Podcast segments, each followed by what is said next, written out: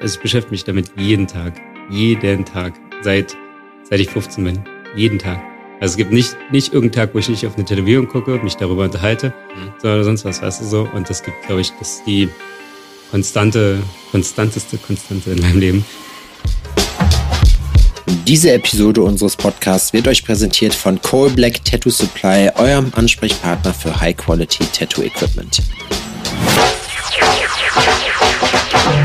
Ladies und Gentlemen, herzlich willkommen zu einer neuen Folge von Tales from the Needle.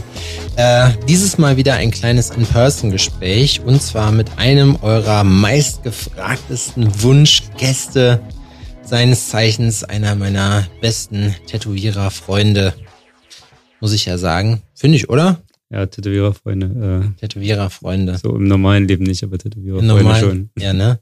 Herzlich willkommen an OG Marcel Birkenhauer. Marci, was geht ab? Einen wunderschönen guten Abend.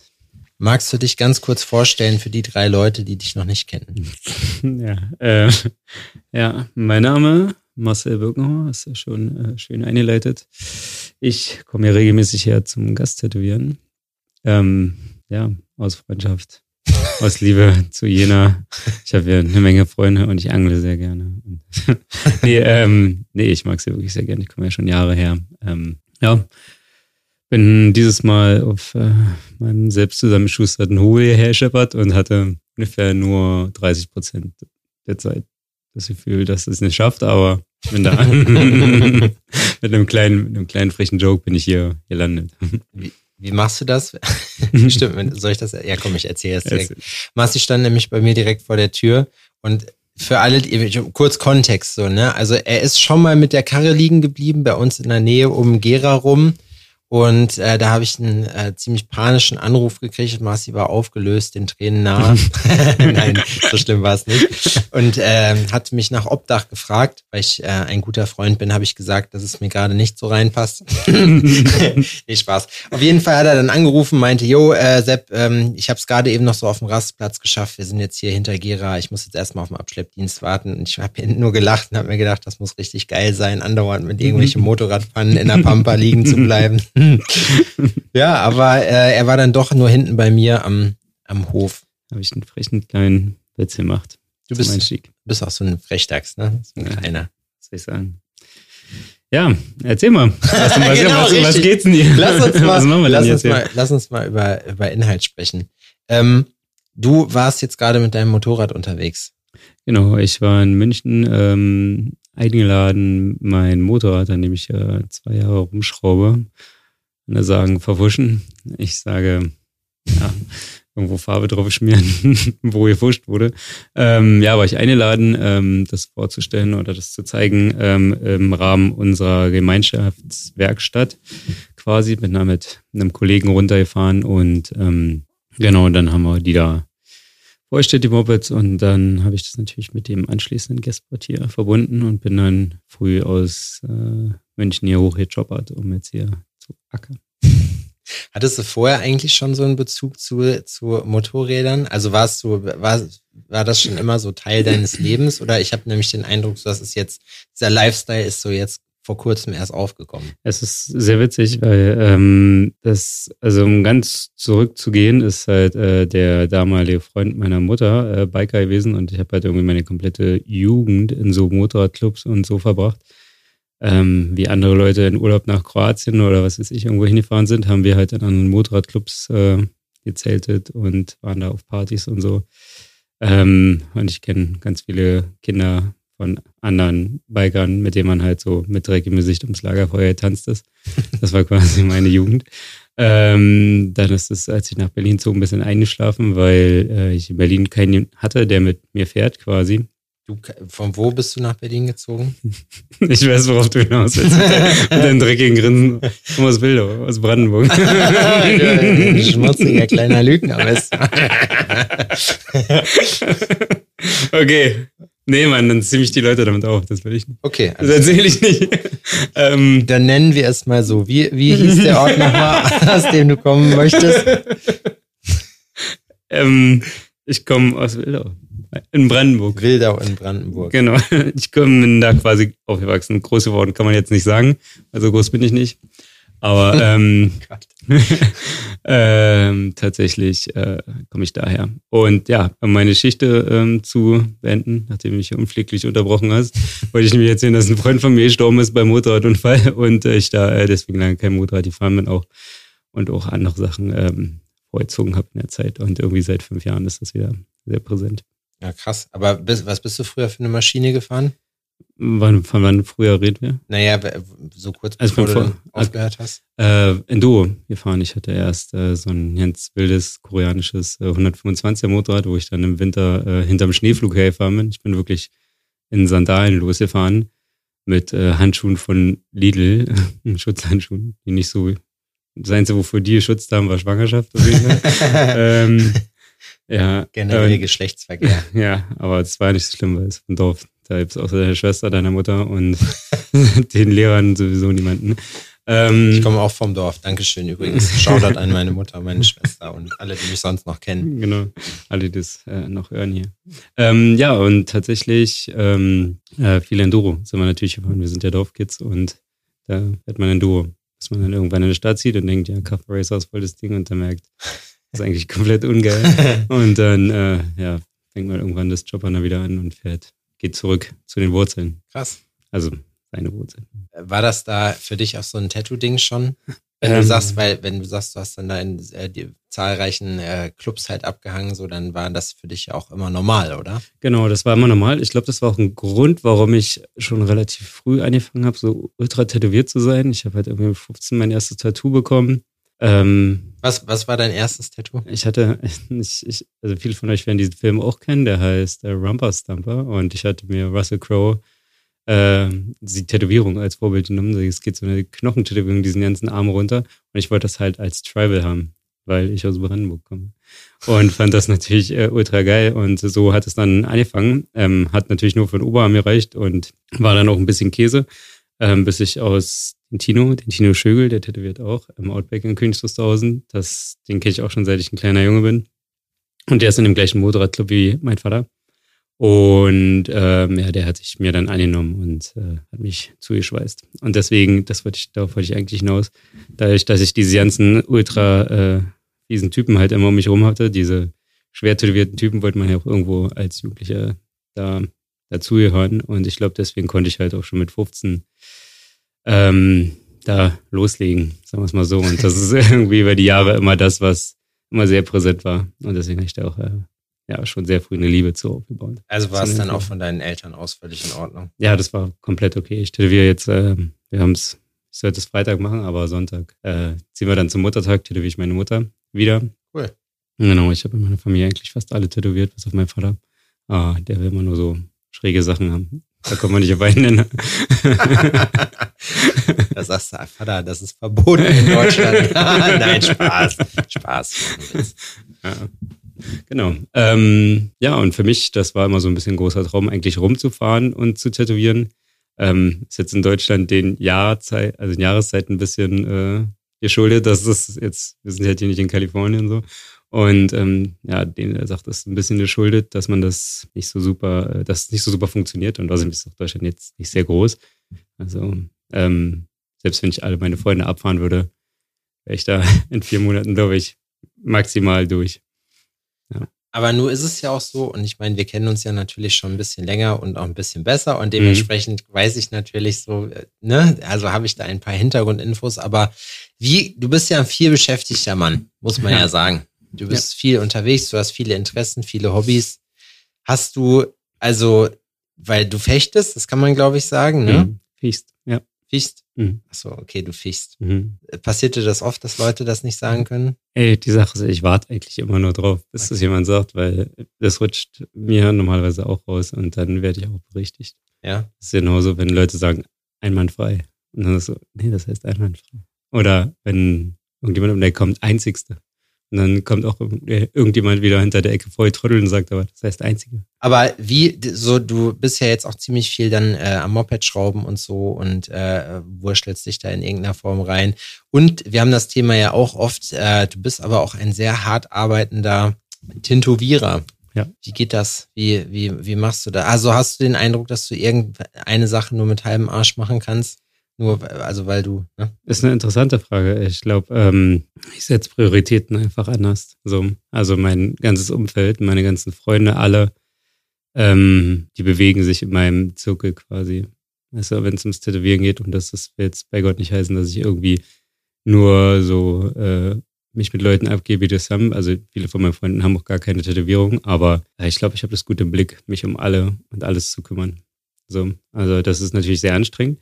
Aber wie ähm, machst also machst du das intuitiv einfach oder hast du da in irgendeiner Form ich meine, klar, Training hat man, wenn man Training hat, ne? Hm, Training hat man, wenn man Training hat. Es ist, glaube ich, so eine Sache wie, wie zum Sport gehen. Ne? Im Berlin Strength hängt so ein, ähm, so ein, ein Fitnessstudio für alle, die es nicht kennen. ist ein Fitnessstudio in Berlin. Also es ist eigentlich ein Powerlift-Studio in Berlin. Ähm, und da steht ein, ein, ganz toller Spruch, dann das steht drauf, ähm, wenn es dir wichtig ist, findest du, findest du einen Weg. Wenn es dir nicht wichtig ist, findest du eine Ausrede. So. Ja. Also jetzt mal ins Deutsche ins Grob übersetzt. Ähm, das, das, das, ist halt irgendwie so. Und ähm, ja, man hat sich über die Jahre natürlich ein bisschen ähm, Techniken angeeignet, Sachen ein bisschen schneller zu machen, ein bisschen effizienter zu machen. Wenn ich jetzt für einen Guestspot eine Tasche packe, ich habe eine extra Waschtasche und sowas dafür. Ich schmeiß alles einfach nur so zusammen und weiß ganz genau, das dauert bei mir drei Minuten für eine Woche zu packen. Und ob ich jetzt für eine Woche packe oder ein halbes Jahr, ist eigentlich immer das Gleiche. Es ist ja auch Routine eigentlich. Ne? Genau, es ist alles so Routine und über die Jahre so Routine geworden. Ähm, dem Tätowieren auch. Ich weiß ganz genau, wie lange ich für Sachen brauche und so, dass kein Stress entsteht. Meinst du, du wärst das, also wie viel Prozent macht Reisen so von deinem jetzigen Skill, von deinem jetzigen Erfolg, sage ich es mal, aus? Also Erfolg in dem Sinne gedacht, nicht Fame, sondern mhm. in dem, was du halt beruflich erreicht hast, mit dem Namen, den du hast und mit den. Ich glaube, wir müssen mal wegkommen von diesen Namen. Nein, aber ja, aber dich kennen ja schon viele Leute. So, De, klar, du bist und das mag ich auch sehr an dir. Du bist sehr bescheiden, das wissen wir auch. Aber dich kennen trotzdem sehr viele und die schätzen auch sehr viele Leute und du, äh, ne? Mhm. Ja, ähm, ich bin, ich habe da natürlich ähm, viel dem Umstand, dass ich viel rumfahre, ähm, habe ich natürlich viel zu danken. Aber weil viele äh, von meinen hart arbeitenden Kollegen, wie du zum Beispiel, ähm, ihre eigenen Studios haben, äh, sehe ich die nicht so oft. Und das heißt, wenn ich die sehen möchte, muss ich da runterfahren. So und in den Studios arbeiten und das ist immer eine gute Zeit und das ist halt immer so ein bisschen wie so, keine Ahnung, eine Pyjama-Party, weißt du, deine ja. Kumpels kommen zu dir und hängen bei dir ab, ob es jetzt nur bei Ollo ist oder bei Julian, ähm, ob das hier ist, weißt du, überall, wo ich regelmäßig zum Gast tätowieren hinfahre, das, ähm, ja, ist halt immer einfach cool, ne? Und ich bin halt, ich, also für mich ist es halt gut, ne? Weil ich komme halt einfach eine Woche in eure Welt gecrushed, sagst du so, jetzt bin ich hier, weißt du? Ähm, und ihr kümmert euch um mich, weil wir uns ja auch da nicht so, so oft haben äh, und hau dann wieder ab. Weißt du, also ich nehme mir quasi nur das Beste aus diesen Zeiten raus. So, ihr müsst ja quasi euren Alltag dann umstellen, weißt du, für Ja, das stimmt. So, und das hatte ich halt, das ist halt auch das Ding, was ich dann gemerkt habe über die Jahre, dass man sich halt immer nur das Gute rausnimmt ähm, aus den Sachen und dann irgendwann, ähm, du, du hast halt immer das, dass du irgendwas verpasst, irgendein Geburtstag, irgendeine Studioparty, irgendwas und du reist halt die ganze Zeit irgendwelchen Sachen hinterher. Mhm. Ne? Ähm, kommst aber auch dadurch nicht so richtig so an. Ne? So dass halt irgendwie so, ich weiß nicht, so Sachen klicken ja immer, wenn man ähm, durch so eine, ja, ein bisschen schwere Zeit durchgeht und da sich so rausboxt. Ne? Und wenn man halt immer die guten Zeiten hat, ich werde jetzt nicht sagen, dass es keine Tiefe hat, das wäre doof und das wäre auch gelogen. Aber ähm, das ist halt nochmal anders, ne? Und dadurch, ähm, das habe ich zum Beispiel im Blut und Eisen jetzt, ne? dadurch, dass ich da ähm, so fest etabliert bin und das auch irgendwie vermisse, wenn ich weg bin, mhm. ähm, ja, würde ich auch, wie gesagt, gerne viel und weiter und also viel öfter beim Studio rumhängen. So, das macht einfach Spaß. Ja, ja, das kann ich verstehen, wenn du dann da deine Base hast. Ich finde, also ich habe auch relativ lange noch gespottet, so, aber ich dachte mir dann auch zwischendurch, so, es ist eigentlich auch geil, dann irgendwann, wenn man so ein bisschen sesshafter wird, sage ich mal. Jetzt nicht komplett so, ne, weil wie du schon sagst, ein großer Vorteil von unserem Job ist ja auch, dass man halt eben rumfahren kann. Aber äh, ja. Ja, muss man sich auch so ein bisschen erarbeiten. Das höre ich auch relativ oft, dass Leute sagen, sie ja, in deinem Job und so, du kannst ja überall arbeiten. So, ja, du kannst auch als Koch überall arbeiten, weißt du, aber das ist halt, halt nicht so, dass die Leute trotzdem, ja. pass auf, pass auf, es heißt ja nicht, dass die Leute trotzdem zu dir kommen und sagen so, ey, ich klatsch mal in der Hand jetzt, wenn du kommst, weißt du, so die Sachen, die ich nachher sind auch sehr, also ein bisschen spezieller, weißt du, was ich meine? Und ähm, das ist auch so, dass das wahrscheinlich vielen Leuten auch nicht gefällt, aber ähm, die Leuten, den Leuten, denen es hier fällt, also das ist auch 100 Prozent, weißt du? So, und die, die sind doch genau die Tätowierungen, die die von mir bekommen. So. Und ich bin diese Tätowierung, weißt du, das klickt irgendwie alles so zusammen, weißt du? Und ich bin auch äh, sehr stolz drauf und das habe ich mir auch erarbeitet. Und diese ganzen Leute haben sich auch äh, hart ihre Tätowierung und diesen, diesen Stil auch oder diese Stile halt erarbeitet. Ähm, ja, und äh, das hat halt wirklich Jahre des Rumfahrens und Vertrauen-Events und sich hinsetzen und wirklich rausfinden, was die Leute wollen. Ähm, War das kostet. dein Ziel dahinter auch? Dass du, sag ich mal, gesagt hast, okay, ich will jetzt hier möglichst viel Eindruck sammeln, möglichst viel lernen, dass ich deswegen so viel rumreise? Mhm. Ähm, nee, tatsächlich, ich glaube, es hat nicht so diesen Lernhintergrund. Ich glaube, es hatte eher so diesen Hintergrund, dass ich mein, genau, dass ich meine Freunde alle sehen wollte, dass ich halt Bock hatte auf andere Städte, auf andere Studios, weißt du, so durch Julian bin ich, also in Julian im Corps Painter bin ich halt äh, durch einen Zufall, weil mich der, mein Kollege Finn halt damals mit hingenommen hat und dann hat es mit Julian natürlich sofort geklickt. Und ähm, ja, das ist noch so was Nettes, was oben drauf kommt, weißt du, dass man halt noch was lernt und ähm, sich auch diesen Austausch und so hat, den habe ich zu Hause auch, ne? also in Berlin. Ähm, aber dieses, dieses ja, Rumreisen, weißt du. Frisches Blut ist ja auch gut. Das ne? stimmt, das stimmt. Wenn ja. du das nicht hast, das ist ja dann auch, äh, auch schwierig. Hast, merkst du das dann, äh, wenn du, aber bist du trotzdem jemand, der dann, wenn du sagst, du merkst jetzt gerade, dass du das vermisst, aber bist, würdest du generell sagen, du bist jemand, der so, der so, bei dem sich oft im Leben was ändert oder eher so steady? Das ist das Ding, also äh, Steady ist meine Sache, dass ich ständig am Rum, Rumfahren bin und mache und tue. Ähm, und es ändert sich jeden Tag, also jede Woche irgendwas. Also das war mein großes Ziel, jetzt mal ein bisschen Ruhe reinzubringen in diese ganzen Sachen. Aber ich merke das dann halt auch wieder, dass ich dann halt zum Beispiel von Jürgen eine Nachricht kriege, ob zwischen, zwischen uns alles okay ist, weil halt ähm, ich jetzt länger nicht da war. Ne? Weil mhm. das ist so, es gibt da kein entspanntes Ausfäden, man ist entweder da oder nicht. Ne? So. Ähm, und ich bin halt gerne da, aber das ist halt so, wenn man Ruhe reinkriegen will, kann man halt dann weiß ich, ja. vielleicht auch einen, einen Guestspot im Monat fahren oder sowas. Am Ende ist es ja auch so, bei vielen, wenn man halt dann keine Zeit hat, miteinander zu quatschen, ich merke das selber gerade, wenn du halt viel beschäftigt bist so und dann hast du einfach auch manchmal nicht den Sinn dafür oder dann kommt halt, bist du Opportunist und nimmst halt das an, was äh, auch in Kommunikation, was dir halt so vor die Flinte kommt. Ne, wenn ich dich hm. jetzt anrufe, so ist klar, dann haben wir Kontakt und dann ne, hast du so einen ja. Kickoff. Äh, äh, aber wenn du jetzt dann sagst, ja, okay, boah, vielleicht wirst du wahrscheinlich denken, boah, nach München muss ich auch wieder, aber das schiebt man dann irgendwie vor sich her, weil man gerade ja. seine eigenen Sachen zu tun hat. Ja, das stimmt schon, das stimmt schon. Und zumal sind ja auch viele Leute ähm, da, die groß angefangene Projekte haben und die möchten natürlich erstmal zu Ende machen. Ne? Ja. Das ist klar. Machst du lieber kleine oder große Sachen? Also lieber so Full-Body-Konzepte oder lieber so kleines Gestücke? Mm, es kommt drauf an. Es kommt immer so hart auf den, äh, auf das Motiv drauf an. Es kommt hart auf die Person drauf an. Äh, meine Sachen sind schon relativ groß, aber ich mache auch gerne so Gap-Filler oder so, weißt mhm. du, immer wenn es irgendwie so tricky wird oder so. So eine Sache mache ich auch sehr gerne. Ich habe jetzt bei einer Kundin, ähm, die hatte einen Tumor im Oberschenkel und die hatte halt kein Muskelgewebe da mehr und ich habe mich ultra erfreut auf dieses Tattoo. Ähm, das heißt, das ist halt die Haut und gleich kommt der Knochen, ne? Ähm, und wir haben halt zusammen uns ein Motiv, also sie hat sich ein Motiv überlegt und ich habe das rausgearbeitet. Ich habe mich richtig gefreut auf dieses Tattoo, weil das sind so Sachen, die kriegst du halt nicht jeden Tag. Das ist halt wie so ein Geschenk. Ne? Die anderen Sachen sind auch mega geil. Ich liebe das Tätowieren und meine Kunden sind echt äh, die tappesten, was das angeht. Aber so eine, so eine speziellen Sachen, dass du da was Cooles, was Schönes draus machen kannst, ja. weißt du, das kriegt man halt relativ selten ähm, geschenkt quasi. Oder dieses Vertrauen dahingehend.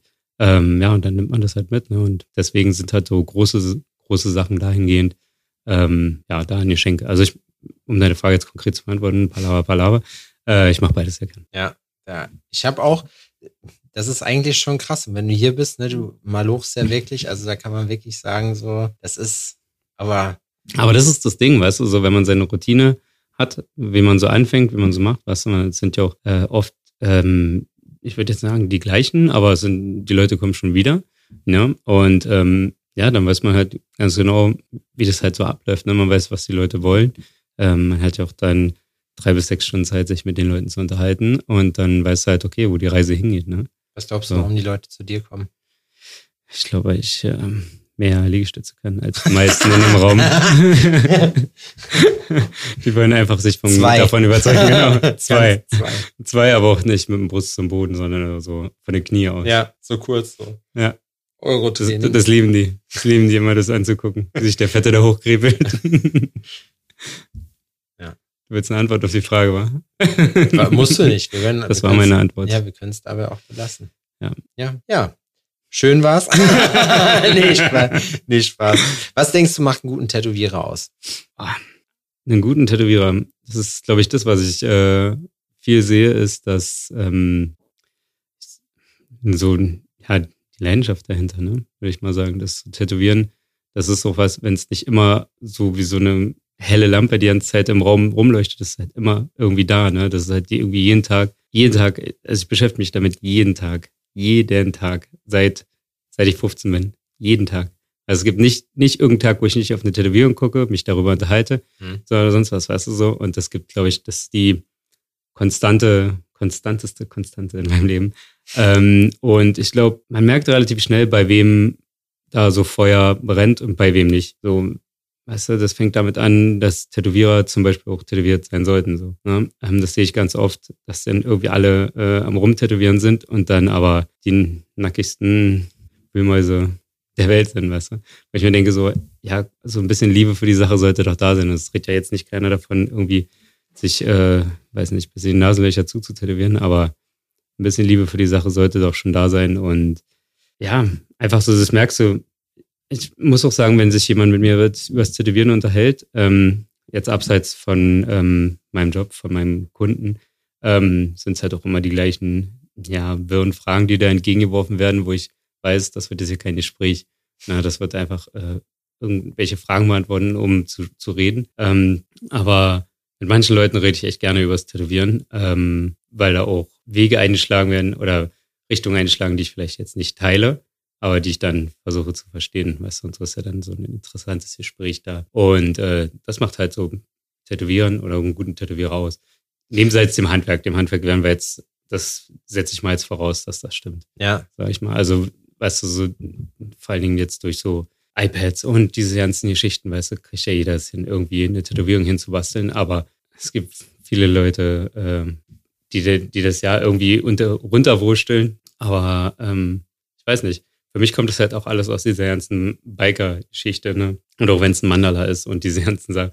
Ist halt für mich irgendwie, keine Ahnung, immer noch dieses Außenseiter-Ding, dieses, ja, ich weiß gar nicht, wie ich das in Worte fassen soll. Ähm, das ist halt irgendwie noch was Besonderes, ne? Und wenn es halt jemand nicht so behandelt, als ob es das ist, ja. weißt du, für mich muss es nicht cool sein, für mich muss es auch jetzt nicht irgendwie im Fernsehen sein oder irgendwelche Fußballer oder Popstars oder so, weißt du.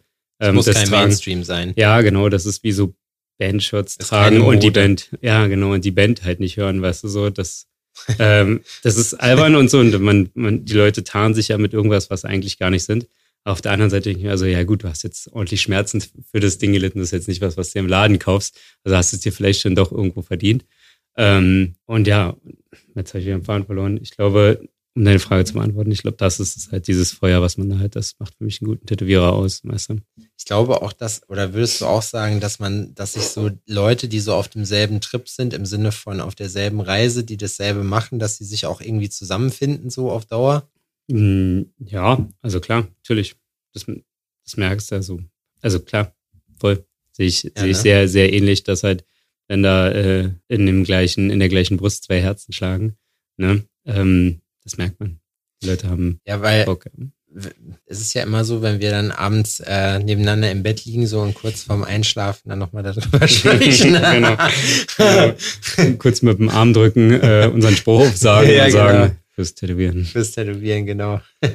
nee, aber ich denke, also weiß ich nicht, ich finde, ich finde auch, dass das so eine Geschichte ist. Das geht auch, das ist, würdest du sagen, diese Leidenschaft, das hat sich verändert über die Jahre? Also davon jetzt den neueren, die jetzt auch mit dazugekommen sind, oder liegt es einfach nur daran, dass es halt so viele sind, von denen halt. Hm. Ja, also ich glaube, dieses ganze Social Media Ding und dieses, das trübt die, äh, diese Wahrnehmung ein bisschen.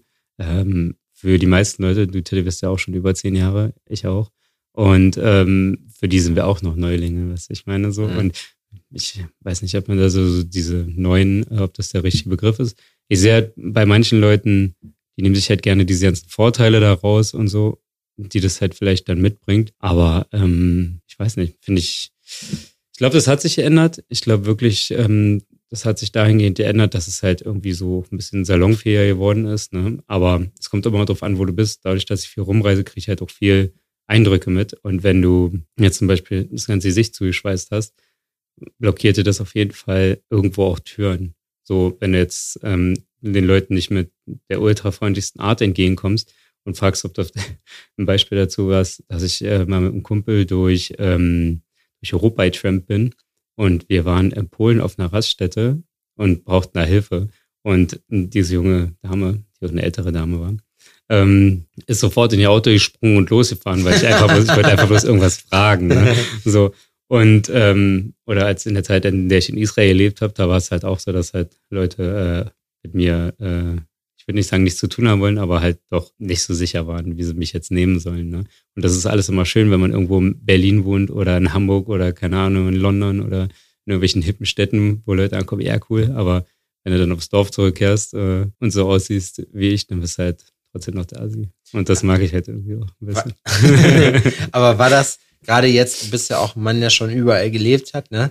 Äh, in London hast du gelebt, hm. dann äh, halt eben auch in Israel. Und da hm. würde mich jetzt zum Beispiel auch interessieren, so wie, wie kommt man denn, wie kommt man denn auf Israel? Weil das ist ja jetzt, sag ich mal, nicht das nächste. Du bist jetzt nicht direkt im Startup-Milieu äh, unterwegs, ne? Ja. Du bist eigentlich, eigentlich finde ich in Berlin würde ich dich persönlich so als nicht angekommen, aber das ist eigentlich eher so deine Area, würde ich sagen. So eine Großstadt, weil ich meine, gut, Tel Aviv hast du, glaube ich, gelebt, mhm. ne? Ist auch eine, eine Großstadt. Ja. Aber das assoziiert ja. man ja jetzt nicht direkt so mit, äh, mit Tattoo. So, ja. weißt du? Also ich habe, ich kenne, würde jetzt keine, ich kenne noch nicht mal einen israelischen Tätowierer. Das ist echt traurig. Ja, ähm, die Sache ist, das hat damit angefangen, dass ich äh, mal zur Convention eingeladen wurde, in dem Studio, in dem ich gearbeitet habe. Irgendwie ist da die äh, Connection entstanden und dann sind wir darüber geflogen und mit dem Schei, mit dem äh, Veranstalter von der Convention, das hat halt sofort geklickt. Ich habe halt irgendwie ähm, von seiner Frau die Schwester auch tätowiert und so und das war von Anfang an gleich so eine, äh, ich würde jetzt nicht sagen Verbundenheit oder so, aber wenn man jetzt äh, aus Deutschland kommt, kennt man jetzt zum Beispiel auch keine Wüste. Weißt du? Und ähm, ja. ich, finde Wüste richtig geil. Echt? Also, ja, das ist, das ist richtig cool. Also, du denkst dir, das ist jetzt einfach hügeliger Dreck. Also angesammelter Dreck. Eis und sandig. So, ja, aber es ist auch richtig geil, weil du glotzt einfach in diese Ferne halt rein. Ne? Das kann man, das klingt so äh, verträumt jetzt, aber äh, keine Ahnung, das ist alles so ruhig. Ne? Ich habe auch mal mit einer Freundin gesprochen, die in der Wüste gelebt hat und die meinte, du kannst halt das Rauschen von deinem Blut in deinen Ohren hören, weil es da so ruhig ist. Mhm. Ne? Und ähm, ja, das hat mich halt alles äh, super gecatcht und auch diese ganzen ähm, hebräischen äh, Schriften überall, weißt du, das ist jetzt nicht Sprache, die du, ähm, wo du die Zeichen siehst, weißt du, die, die dir einfach irgendwie herleitest. So, ja, ja, klar. Ne? Das war halt, ähm, das war super. Und dann bin ich halt immer öfter dahin gefahren und immer öfter. Dann war ich da immer drei, vier Mal im Jahr und dann dachte ich mir so, okay, ähm, ich habe mit 27 Mal einen Anruf von meiner Oma bekommen und die meinte so, da haben wir halt ähm, zum Geburtstag gratuliert, bla bla. Und sie meinte halt, ähm, ich finde es schön, dass du so viel reist. Und äh, wir durften damals nicht und jetzt bin ich zu alt. Ne? Und das ist so ein einschneidender Satz gewesen, wo ich dann so, ja gut, wir haben jetzt die Möglichkeiten, ne, das mhm. zu machen. Und jeder hat die, das kann mir keiner erzählen. Weißt du, mit ein bisschen Mut kann es jeder. So, die Ausrede lässt nicht gelten, dass irgendjemand irgendwas hat, außer du hast jetzt jemanden kranken zu Hause zu hüten, das ist was anderes. Aber kannst du auch so mitnehmen. Genau, so weißt du. genau. Und dann, aber da wirst du bei Ryanair, musst du dann äh, ja. teuer Geld bezahlen, um drauf zu fangen. Ja. Dafür ähm, darf man auch nicht drinnen mitfliegen, da draußen ja, nee, auf jeden Fall habe ich dann gesagt, okay, äh, lass uns das doch mal probieren. Wie wäre es denn jetzt äh, ähm, aufgrund dessen, dass halt Israel auch da auch noch ein bisschen in, ich würde nicht sagen in den Kinderschuhen, da gibt es Tätowierer, die auch schon 20, über 20 Jahre tätowieren. Habe ich letztens im Podcast erzählt, ich glaube sogar, es ist das eins der ältesten Tattoo-Studios der Welt, ist in äh, Jerusalem, glaube ich, und genau. zwar ein koptisches. Genau, genau, genau. Ähm, da war ich auch schon. Ähm, das ist halt so, das klingt jetzt so, äh, so magisch, aber so magisch war es auch gar nicht. Es war so ein bisschen auch so mit äh, Stem Stempeln. Touriding äh, wahrscheinlich. Ja. ja, so ein bisschen Touriding. Also ich glaube, es hat mich jetzt nichts fasziniert da, weißt du, da bin ich durch andere Studios in Tel Aviv gelaufen und da ging auf jeden Fall mehr die äh, Post ab, sag ich mal. Ähm, genau, und äh, weil das halt für mich da und auch für Europa, glaube ich, auch noch ein bisschen äh, ein, was Neueres war, weil ähm, die Convention, wo ich da war, war die zweite, glaube ich, die da stattgefunden hat.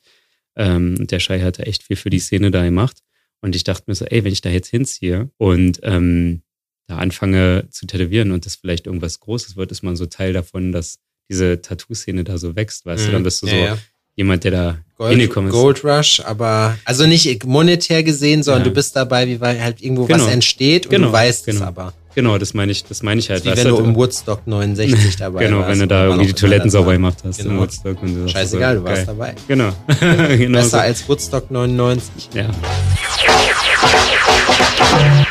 Werbung Kinder, in Sebastians kleiner Produktecke möchte ich euch heute den aktuellen Folgensponsor vorstellen. Und zwar ist das Coal Black Supply. Und äh, eine Sache kann ich euch auf jeden Fall sagen. Zu absolut geilem persönlichen Service kriegt ihr auch super Produkte mit dazu. Die benutzen wir bei uns bei Downtown zum Beispiel auch schon relativ lange. Kann ich euch auf jeden Fall sehr ans Herz legen. Und natürlich haben wir auch einen Deal für euch klar gemacht. Und zwar bekommt ihr in Coal Black Supplies Shop, das ist coalblack.supply, mit dem Code TFTN10 10% auf auf alle Produkte aus der Core Black Supply Linie, Freunde. Und da ist eine ganze Menge geiler Scheiß bei. Ein paar Sachen will ich euch jetzt mal eben kurz zeigen.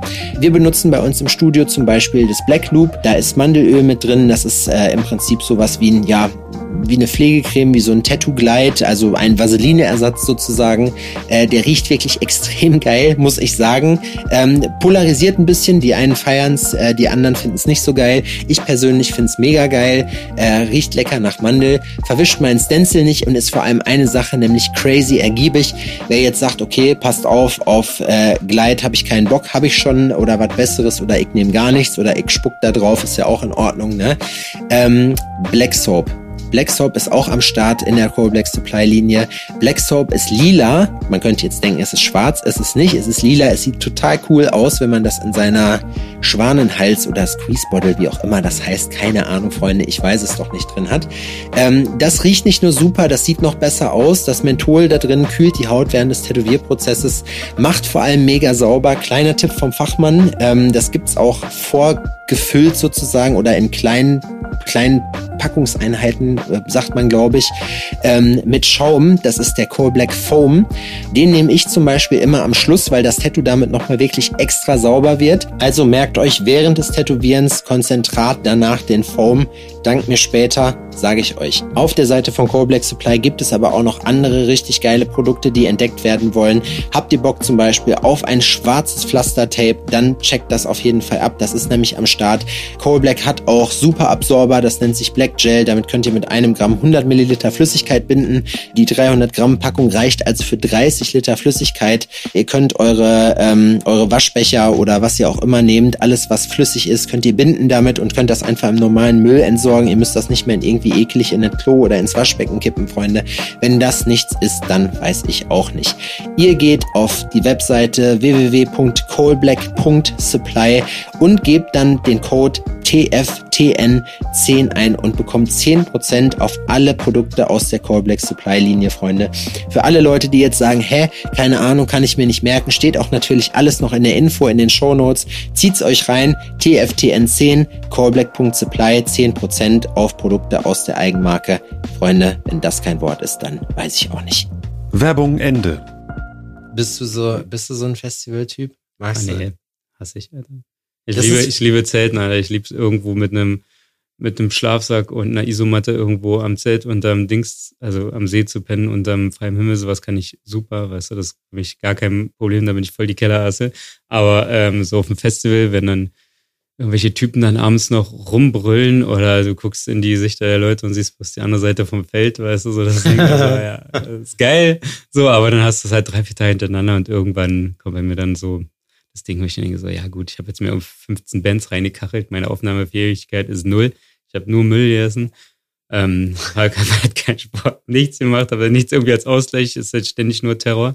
Und ähm, auch mal gepaart mit harter Trinkerei. Ähm, ja, ich brauche am Festival auch immer ein bisschen Ruhe. Und ja, es, ich glaube, es ist okay, es hat alles immer so seine Zeit im Leben. Aber aber wie passt das zusammen, dass jemand, der eigentlich schon gerne so die Einsamkeit genießt und schon gerne für sich ist, was jetzt, also ja, nee, du, also du bist schon in deinem Kreis unterwegs, ne, mhm. so im, in deinem Zirkel, so hast mit deine Freunde, aber mit deinen Freunde. Mit deinen Freunde. Mit deine, deine Freunde, Freunde am Sein tun. Deine ne? Freunde am Sein tun. Ja. Nee, aber ich finde es halt krass, wie, wie passt das dann zusammen, dass du ja dann auch auf Social Media relativ viel aktiv bist. Also du bist, du bist ja nicht man kann ja jetzt nicht sagen, du filmst ja jetzt nicht alles, was du machst, aber mhm. du hast ja auch schon einen sehr beachtlichen Followerstamm. Und irgendwie habe ich aber nie den Eindruck gehabt, dass dir das, dass du da irgendwie, ich würde das, was du da machst, nicht als Arbeit definieren. So. nee, da aber nicht, du auf jeden Fall sehr viel mehr Arbeit rein. Ja, ja, aber ja. weißt du, bei dir funktioniert es ja besser als bei mir. Vielleicht brauchst du ein Gesichtstattoo. Meinst du? Nein. Ähm, ich glaube, keine Ahnung. Die Sache also ist, ich mache, ich glaube, ich mache das Mindeste, was man so, was man so machen muss, kann, soll. Weißt du, ich mache halt mal, ich sehe das als eine Art offenes Portfolio. Ähm, ich schreibe halt da auch gerne mit Leuten und mit Freunden, die ich halt, wie gesagt, auch lange nicht sehe, die halt sehr weit weg wohnen. Äh, hier und da äh, wird auch mal ein Termin darüber gemacht. Ähm, aber ich fütter das jetzt irgendwie nicht mehr so, wie ich es vielleicht vor zwei Jahren gemacht habe, weil ähm, ja, aus den ganz normalen Gründen, die wir halt irgendwie alle sagen, dass man irgendwie zu viel vom Handy hängt. Ja, und ich gucke mir halt früh, ich bin aufgewacht und gucke mir Bilder an, wie irgendwelche Typen in Kalifornien Motorräder fahren, weißt du, und schreibe mit denen, wie man da eine, aus einer Kette eine Sissy-Bar schweißt. Oder guck mir irgendwelche super coolen, oder was meine Kumpels in Vietnam äh, da gerade auf einer Convention gerissen haben, anstatt ich einfach aufstehe und das selber mache, weißt du. Ja, schon. Das ist halt das Ding und da ich okay, das muss halt sich irgendwie ein bisschen ändern. Ich muss äh, mein Instagram von meinem privaten Handy runterholen. Das ist jetzt auf dem Arbeitshandy und so. Und ähm, das, das ist immer so leicht gesagt, Instagram irgendwie zu ähm, verfluchen für das, was es ist. Man fängt ja immer bei einem selber an. Ne? Ähm, ich bin halt auch ein Fan von Instagram, muss man sagen. Das hat uns allen sehr, sehr, sehr viel ähm, Werbung gebracht, eine sehr große Reichweite gebracht, dass Leute halt überall auf der Welt deine Arbeiten sehen und kennen und einsehen können. Ähm, man muss äh, immer noch bedenken, ist umsonst. Ne? Also gratis. Aber hast du da, hast du da Arbeit vorher reingesteckt, dass du auf diese Followerzahl, weil wie gesagt, ich habe nicht den Eindruck, dass dir das was bedeutet. Nö. Äh, aber es ist, es schafft ja auch nun mal nicht jeder. Und also es ist ja schon, die Frage ist halt, ist es einfach so passiert oder mhm. hast du darauf hingearbeitet, dass es passiert? Ich, Unabhängig jetzt davon, wie du es bewertest. Ich glaube, ich glaube tatsächlich, dass es dadurch kommt, dass wir so ein bisschen am Anfang dabei waren. Was ich meine? Ich glaube, das lag daran, es lag um diese ganze äh, Grimm-Zeit auch, dass ja. wir uns halt irgendwie alle gegenseitig sehr gepusht haben, was das angeht. Äh, ja, und ich glaube, dann kam eins zum anderen und dann ähm, hat sich das, also hat man sich irgendwie dann angefangen, gegenseitig zu folgen, zu supporten, zu pushen.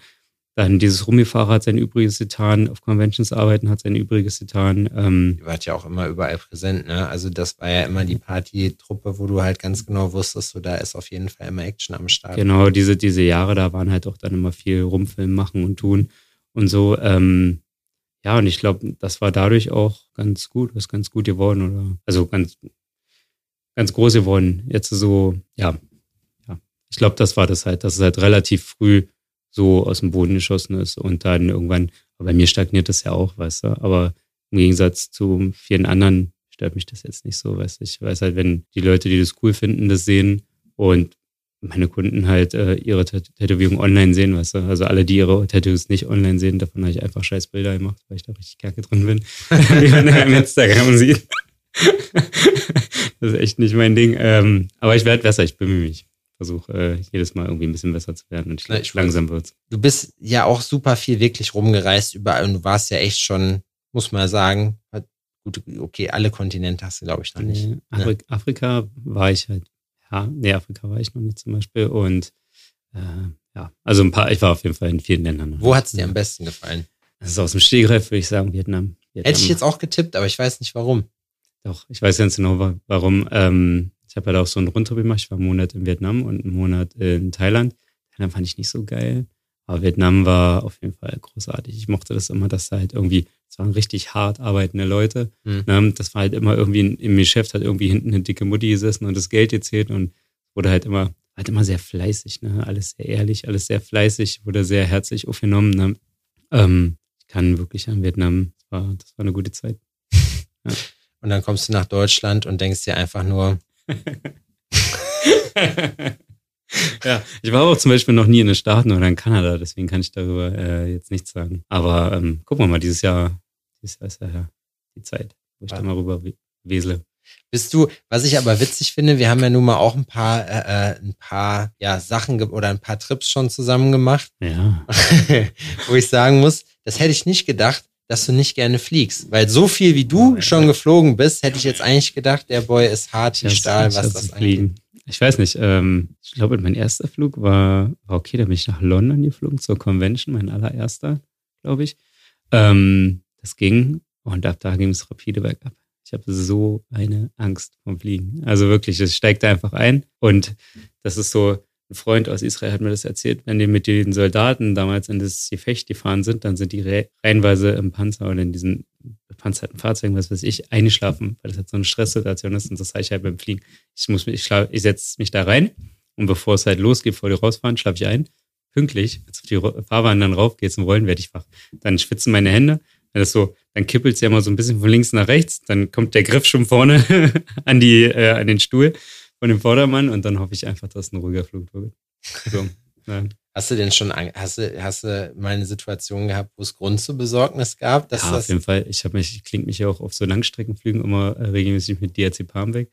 Ähm, und äh, ich hatte das einmal gemacht, da bin ich, glaube ich, nach Asien geflogen und ähm, habe dann, ähm, hab dann gedacht, ey, ich, ich, ich esse jetzt was, ähm, nehme eine Tablette und dann geht's ab ins Schlummerland und dann bin ich wieder wach, wenn ich da bin. Doof war nur, dass ich mir gesagt habe, ich gucke zum Einschlafen einen Film. Und ähm, ich dachte, ich gucke irgendwas, was ich schon kenne, damit ich nicht so, äh, ähm, ja, ihr huckt mhm. zu der Story quasi.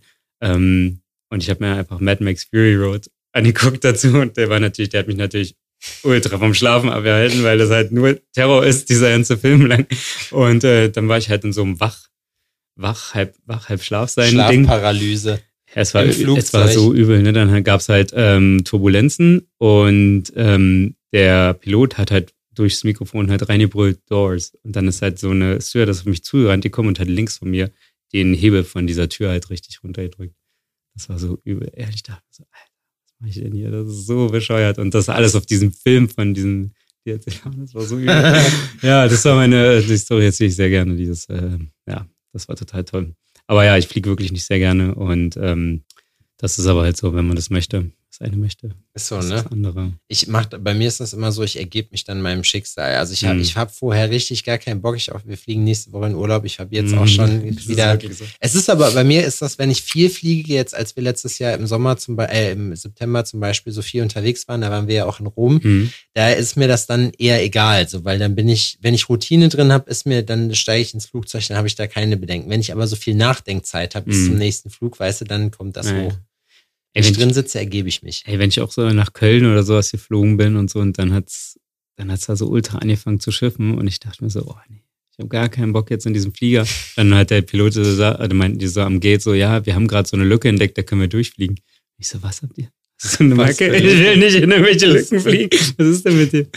War auch eine geile Story, als ich mit Marci äh, letztes Jahr im äh, September halt in Berlin am Flughafen im Terminal 2 gesessen habe und, und ihm gesagt hat, weißt du, woran man merkt, dass man bei Ryanair, wenn man damit fliegt, ein Mensch zweiter Klasse ist? Und er so, nee, warum? Und dann habe ich so bedeutungsschwanger aus Rollfeld rausgedeutet, wo gerade so ein richtiger Regenschauer war und die die Leute so rausgetrieben haben. Du kriegst ja da nicht diesen Rüssel da ans Flugzeug, sondern du musst halt, im Bestfall wirst du mit dem Bus gefahren, da musst du aber wahrscheinlich noch ein Ticket lösen in den meisten Fällen, so bevor die das machen. Und sonst, sonst machen die einfach die Tür auf und scheuchen dich raus, wo du dann auf irgendwelchen halb verrosteten Treppen dann in dieses, in dieses wackelige Ding da einsteigen Guck mal, es regnet Blut, raus mit ja, dir, genau, wir müssen einchecken. So. Und, dann, und dann guckst du dir von oben das Spektakel an und denkst dir, fuck, Alter, wir sind auch gleich in einer Stunde, sind wir das, die da rausgescheucht werden. Das ist wirklich so und bei der Landung, Fall, ja. man muss auch sagen, ich habe gehört, eine harte Landung ist für die Sicherheit viel, viel besser.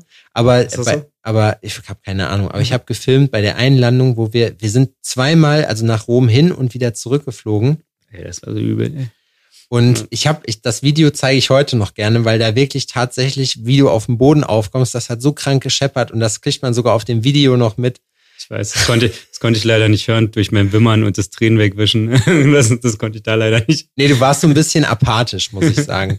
Das kann ich, also jetzt weiß ich, ich, ich hatte, ich war eigentlich ganz okay gelaunt. Also auf dem Hinflug, auf dem Rückflug dann nicht mehr, weil die Convention nicht so cool ja, war. Da war ich ja. ziemlich geladen. Ja. Okay, in Asien, krass. Aber könntest du dir vorstellen, da zum Beispiel zu leben? Oder würdest du jetzt sagen, nee, du bist in Berlin angekommen? Ähm, Berlin angekommen ist auch mal, Berlin ist ja meine, ich, das sage ich immer so, Berlin und Brandenburg sind mein, das ist meine Heimat, so, das ist da, wo ich herkomme. Ähm, und natürlich könnte ich mir immer vorstellen, woanders zu leben. Ähm, das ist jetzt natürlich auch mit Vietnam noch mit einer Sprachbarriere quasi gekoppelt. Ähm, und dass ich da natürlich echt wenig, ähm, soll ich sagen, ähm, Range habe, also echt wenig Leute habe, die ich kenne, sag ich mal. Weißt du, das wäre halt richtig Abenteuer. Ne? Dann irgendwie so Bürokratie, das fängt ja bei Bürokratie an mhm. und hört dann mit dem Visum auf. So. Weißt du, also das, das ist natürlich, äh, ich weiß nicht, so sehr hat es mich nicht gekickt. muss ich Ja, sagen, ja. dass ich sage, ich will da hinziehen. Aber Ja. wenn du mich jetzt aus dem Stegreif fragen willst, würde ich sagen, das war eine gute Zeit. Könntest du dir vorstellen, nochmal irgendwo anders zu wohnen, außer in einer riesengroßen Stadt? Ja, das ist tatsächlich sehr lustig. Ich habe nämlich auch die ganze Zeit drüber nachgedacht, ey, äh, nach Berlin kommt für mich dann eigentlich bloß, ja, wie gesagt, entweder eine Riesenstadt wie New York oder sonst irgendwas, weil das ist mir in Berlin schon manchmal zu familiär. So, wenn ich Leute sehe, die ich kenne. Ne? Also entweder dann wirklich ganz Dorf und dann wirklich ganz raus und du kennst keinen und musst erstmal, weiß nicht, 20 Minuten zum Einkaufen fahren und hast dann da äh, dein Holzhaus oder ähm, halt dann wirklich komplett Großstadt und anonym. Also, du bist ja hier äh, der Lokal-Matador hier, der Sheriff, du grüßt ja hier alle beim Rausgehen, du bist ja hier wie die Queen am Rumgrüßen den ganzen Platz. Äh, Ach so, ich auch, jetzt? Ja, ja, natürlich du. natürlich du. nee, weißt du, ich meine, das ist, äh, das finde ich auch sehr cool, ähm, wenn man sich quasi hier was aufgebaut hat. Das ist ja bei uns auch so in der Das Straße. ergibt sich aber einfach. Das mache ich nicht, das mache ich Nee, nicht, weil das- ich, weil das ich mir ich- einen das darauf freule, dass die Leute mich grüßen oder mich kennen, so, sondern das ist einfach, das ist, das ergibt sich. Und was ich halt cool finde, ist äh, zum Beispiel, dass einfach die Möglichkeiten, die du davon hast, ne? ja. Also einfach, dass ich jetzt weiß, wenn wir jetzt essen gehen wollen mit der, fünf Leuten, die spucken dir nicht ins Essen. die erstmal spucken die mir nicht ins Essen oder erst Oder recht erst dann. recht. Eins von beiden, aber ich laufe ich lauf dann los und ich weiß, ich muss keinen Tisch reservieren. So, Mhm. weißt du, weil ich, ich kriege immer einen Platz. Wir gehen hier ins Fitnessstudio zu Stefan, ins Mammut äh, Ja, ja, for stimmt. free. Stimmt, das ist immer sehr nett. Ne? Und das ist wirklich, das ist halt so eine Geschichte, das, das mag ich. Ich kann mir aber wirklich vorstellen, auch in der Großstadt hast du ja, auch wenn es New York, Los Angeles, was auch immer ist, Mhm. ähm, oder Bangladesch, Mhm. du hast da ja trotzdem deinen Mikrokosmos. Das Immer. stimmt, das stimmt tatsächlich, ja. Das stimmt. Und inwiefern man den äh, dann ganz ausnutzt, ne, ähm, ist dahingestellt. Das Du stimmt. könntest natürlich, du hast natürlich viel größer die Möglichkeit, diese Stadt durchzuspielen. Ne? Weil Berlin Mhm. hat man irgendwann durchgespielt, jetzt nach ein paar 30 Jahren. Interessenverlagerung. Genau, dann hat man hat man es wahrscheinlich auch schon eher mal durchgespielt. So so groß ist die Stadt dann wahrscheinlich auch nicht so. Aber wenn du jetzt sag ich mal nach New York ziehen würdest und dir jetzt einfach vornimmst, jede Woche machst du irgendwas anderes und Hm. guckst dir einen anderen Club an, gehst in ein anderes Restaurant, dann würdest du trotzdem sehr lange brauchen, bis du da komplett durch wärst. Hm. Das kann schon gut sein, ja. Ja, so schätze ich das ein auf jeden Fall. Nee, das, das äh, sehe ich sehr ähnlich, ne? Und das ist auch immer ein bisschen das, was man sucht, ne? Ob man jetzt sucht, äh, will ich jetzt hier irgendwo hinkommen, um jetzt hier, äh, weiß nicht, äh, der Star in was auch immer zu werden, oder möchte ich einfach nur meine Ruhe? Weißt du, das, äh, Wie sehe, wie sehe dein perfektes Leben aus? Ey, ich habe mehrere Versionen davon, ne? Ich habe mehrere Vers Versionen und ähm, ja, ich hätte halt auf der einen Seite hätte ich, äh, wie alle wahrscheinlich gerne, ein richtig schönes Haus am See mit äh, 20 Kilometern im Umkreis niemanden, außer all meinen Freunden. weißt du, ich meine? Ähm, auf der anderen Seite könnte ich mir auch ultra geil vorstellen, in einem ähm, in einer geilen äh, Fabrikwohnung irgendwo in New York zu leben mit einem Lastenfahr, also mit so einem Lastenfahrstuhl, wo ich am im coolsten Fall irgendwo noch drin Jetzt hast du tätowiere. mich aber gerettet. Jetzt habe ich gerade gedacht, du sagst Lastenfahrrad. Lastenfahrrad. Ich jetzt hier den Podcast beenden müssen, leider. nee, nee, nee. Gibt's Ähm, auch Regeln. Wenn auch wenige.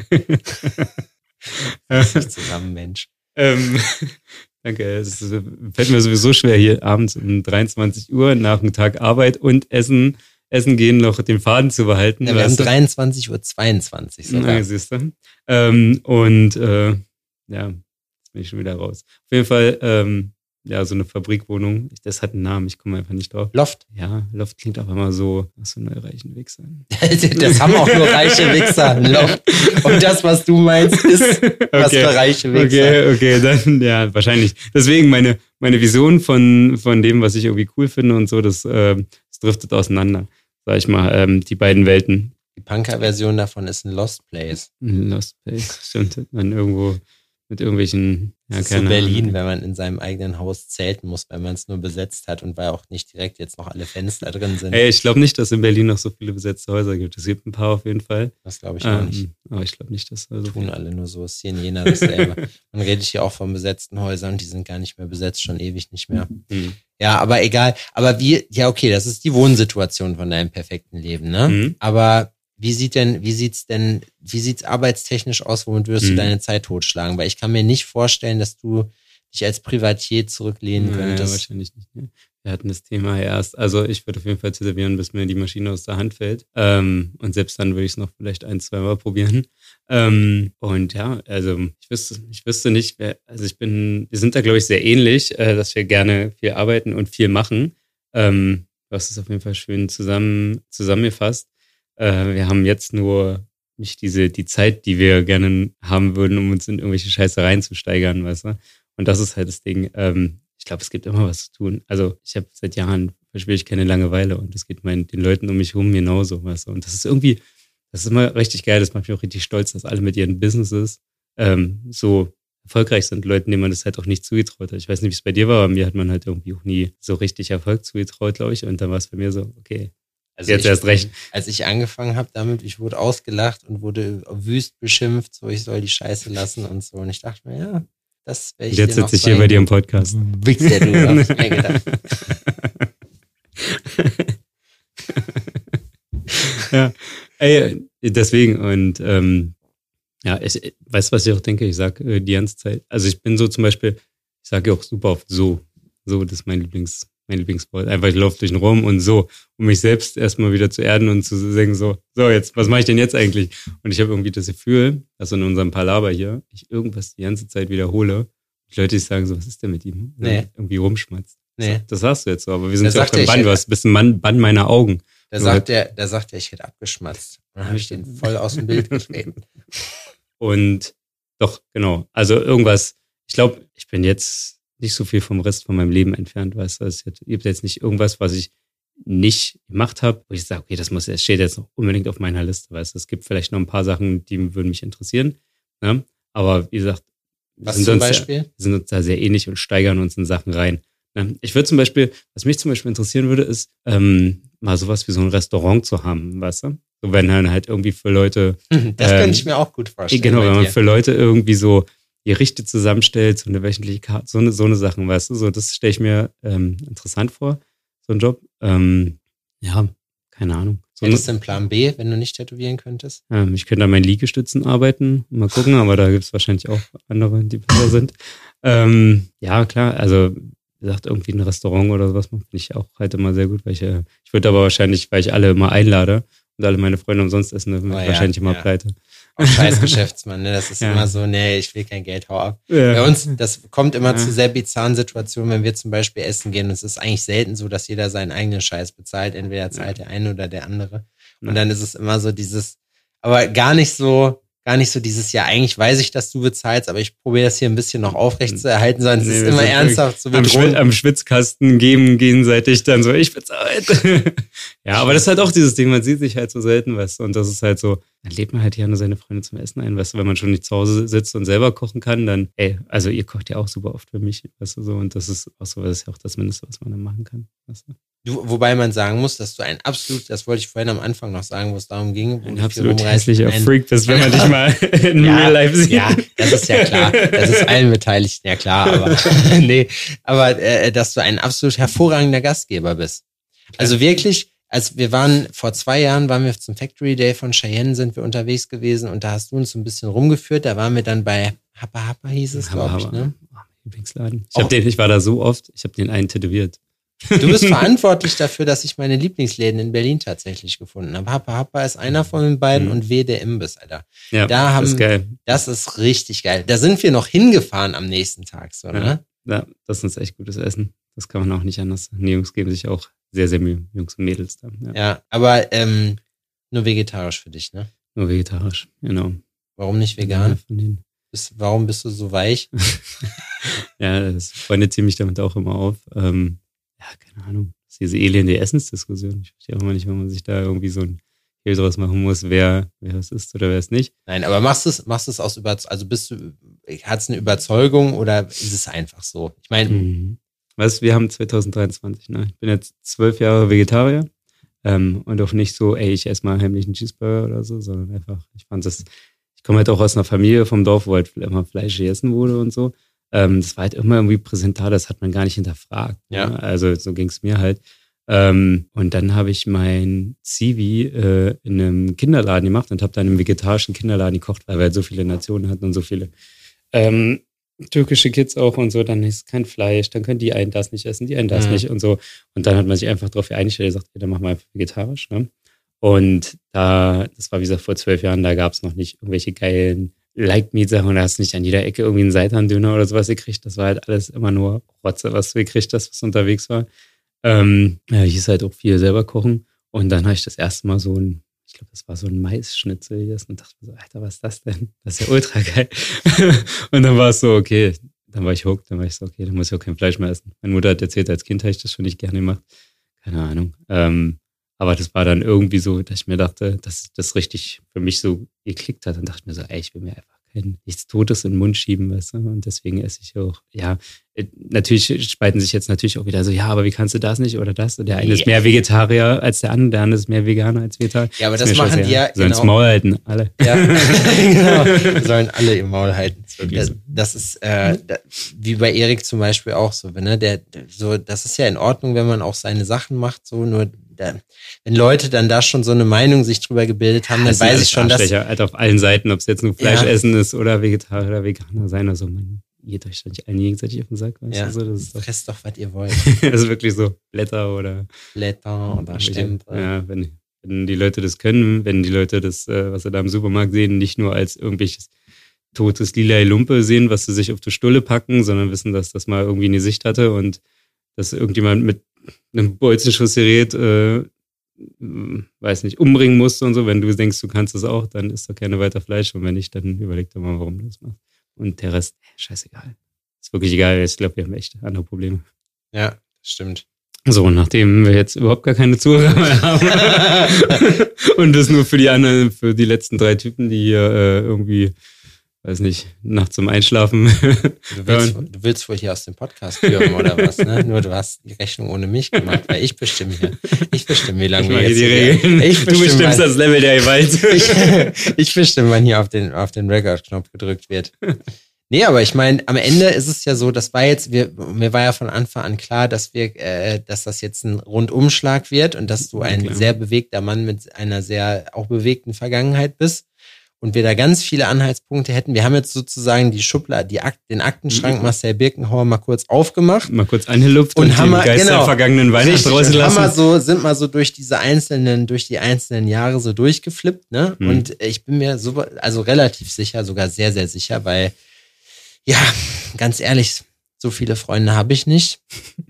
Also. Ja, wir, wir, haben, wir haben auch eine Gruppe zusammen, die wir, wir sagen so, ey, hört auf, den sein Freund zu sein. Und da laden wir auch immer alle ein, die nach Jena ziehen. Ja. Das ist wie wenn Leute so ein GZ schreiben. Weißt du, wenn ich irgendwo meldest, kriegst du ein GZ schreiben und so. Die, wir kriegen gleich Nachrichten, die wollen gleich Kohle von dir. Genauso haben wir das in Jena. Wenn irgendjemand dazuzieht, ey, der Sepp, I don't like. Nee. Das will ich nicht machen. Direkt, direkt wegschicken. der riecht auch ein bisschen. Ja, weil er sein T-Shirt jetzt immer zweimal anhat. Ja, zweimal, zwei Tage hintereinander. Aber Michi sagt, ich habe keinen Stinkgehen. Aber das würde jetzt hier zu weiter, das würde jetzt hier zu weit führen, euch hier meine privaten, das würde euch wohl so gefallen, was? nee. Ja, dann ähm, würde ich sagen, behalten wir es doch bei unserer guten alten Tradition ähm, und sagen, der Gast äh, hat das letzte Wort. Du darfst gerne nochmal auf deine zahlreichen äh, Projekte beziehungsweise auf dein Instagram hinweisen Vielleicht gibt es ja auch noch Freunde, die du grüßen willst. Unbedingt. Ey, das ist auch immer das Ding, ne? Das ist immer, wenn ich so im Podcast bin, ich mag es ja auch immer sehr gerne gegrüßt zu werden ähm, von Leuten. Vor allem, äh, wenn die auch sich Zeit nehmen, sich also über mich lustig zu machen. Das finde ich auch sehr lustig immer, weil das ist immer sehr kreativ. Und dann weißt du, was die Arschlöcher wirklich über dich denken. Was Ihr wird nicht schlecht über Marcel Birkenhauer gesprochen, sonst Ihr dürft es. ihr dürft es. Ihr wisst, ähm, ab 23 Uhr ist mit Seppi nicht mehr viel anzufangen. Deswegen, deswegen ist, ob er wütend wird oder nicht, dann sitzt er, da mit, eh mit roten Klüsen, sitzt er auf seinem Schreibtischstuhl und kichert. Du wirst es ganz genau. da ist nicht mehr viel zu holen, deswegen macht es ruhig. ähm, ja, äh, natürlich möchte ich äh, bei allen, ähm, möchte natürlich meine liebe Familie grüßen, ähm, die das wahrscheinlich sowieso nicht anhört. Aber ähm, ja, meine ganzen äh, Tattoo-Jungs und Mädels, ne? ähm, immer alle, wo ich regelmäßig Gast tätowieren bin, ähm, möchte ich ganz lieb grüßen. Alle, die sich die, die Zeit genommen haben und das hier für wichtig erachtet haben, sich dieses Palaver hier reinzuziehen, weil die meisten kennen mich dann wahrscheinlich sowieso schon. Hey, ihr seid toll.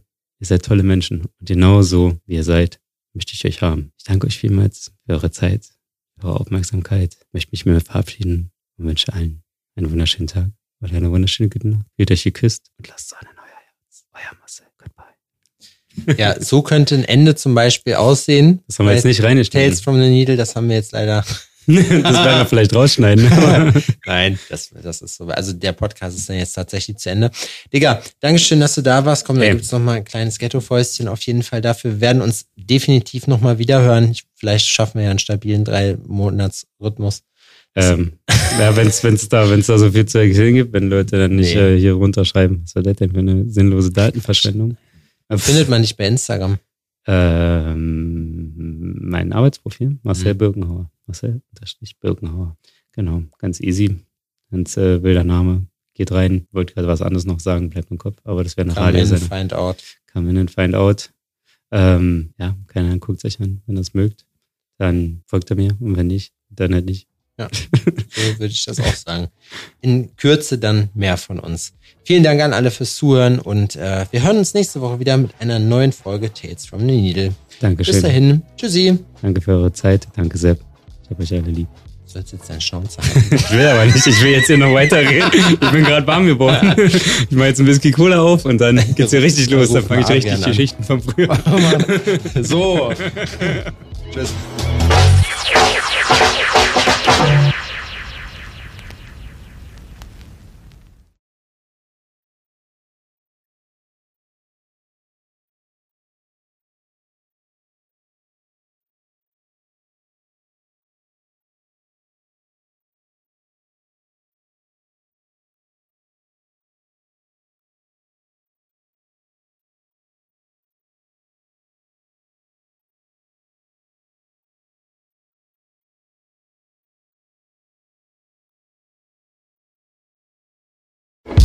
Kinder, was soll ich sagen? Das war's leider schon wieder mit der aktuellen Folge von Tales from the Needle. Ich hoffe, dass es euch Spaß gemacht hat. Ich hoffe, dass ihr euch gut unterhalten gefühlt habt und ein bisschen was mitnehmen konntet. Wenn ihr Rückfragen zu gewissen Themen habt, was auch immer, lasst es uns gerne wissen. Ähm, ansonsten würden wir uns sehr freuen, wenn ihr uns bei den gängigen Streaming-Portalen bewerten würdet. Erzählt auch gerne euren Freunden davon über einen Shoutout auf Instagram und anderen Social-Media-Kanälen. Freuen wir uns natürlich auch immer. Support ist kein Mord, denkt dran. Ansonsten wünsche ich euch erstmal einen guten Start in den Tag oder einen guten Start in die Nacht, wann auch immer ihr das hier hört. Vielen Dank fürs Zuhören. Wir hören uns nächste Woche wieder bei Tales from the Needle. Vielen Dank. Ciao.